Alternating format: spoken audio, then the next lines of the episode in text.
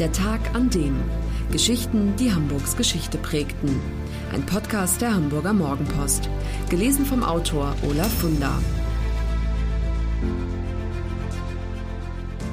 Der 28. April 1966. Der Tag, an dem Graf Luckner zu Grabe getragen wurde. Ob er nun ein Held war oder ein Aufschneider oder gar ein Kinderschänder, das ist bis heute umstritten. Jedenfalls ist er als Seeteufel in die Geschichte eingegangen und auch als Retter der Stadt Halle. Für Generationen von Deutschen war der Wahlhamburger ein leuchtendes Vorbild, und so glich die Beisetzung von Felix Graf Luckner am 28. April 1966 einem Staatsbegräbnis. Es ist ein Donnerstag, ganz Hamburg scheint zu trauern. Während des Gottesdienstes ist der Michel bis auf den letzten Platz gefüllt. Als anschließend der Sarg zum Friedhof Ohlsdorf gebracht wird, eskortiert die Polizei die Autokolonne. Tausende Bürger stehen am Grab, Jagdhornbläser schmettern das letzte Halali, als die sterblichen Überreste beigesetzt werden. In der Zeitung heißt es tags drauf, Hamburg habe sich sehr würdevoll vom letzten deutschen Volksheros verabschiedet. Felix Nikolaus Alexander Georg Graf von Luckner wird 1881 auf einem Gut bei Dresden geboren. Mit 16 reist er zu Hause aus und heuert in Hamburg auf einem russischen Segler als Schiffsjunge an. Im Ersten Weltkrieg wird er als Kommandant des Hilfskreuzers Seeadler berühmt. Er durchbricht die englische Seeblockade und geht im Auftrag des Kaisers auf Kaperfahrt. Bereits in den ersten drei Monaten versenkt er zwölf Schiffe. Dass er dabei die Besatzungsmitglieder schont, sie gefangen nimmt und gut behandelt, bringt ihm den Ruf eines ritterlichen Soldaten ein.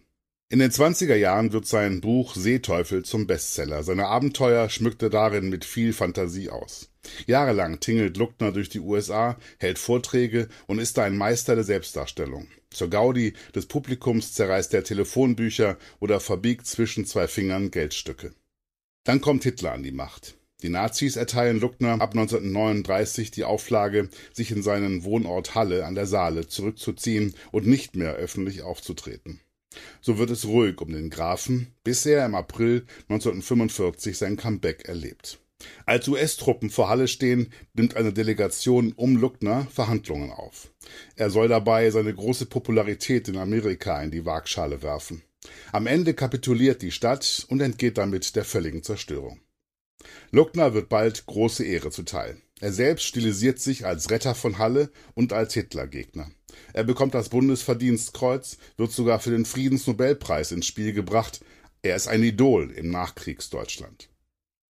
Bis etwa 30 Jahre nach seinem Tod Luckner Biograf Norbert von Frankenstein neue Dokumente ausgräbt. Mit einem Mal steht der tapfere Graf als Lügenbaron da. Demnach war Luckner vor allem ein Opportunist, der sich 1933 aus Geldnot den Nazis angedient haben soll. Tatsächlich hielt Luckner im Ausland Propagandavorträge über das neue nationalsozialistische Deutschland. Die Nazis finanzierten ihm im Gegenzug ein neues Schiff.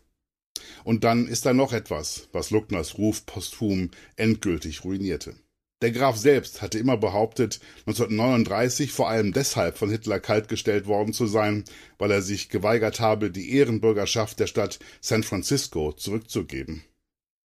Neue Unterlagen belegen, dass es noch einen anderen Grund gab.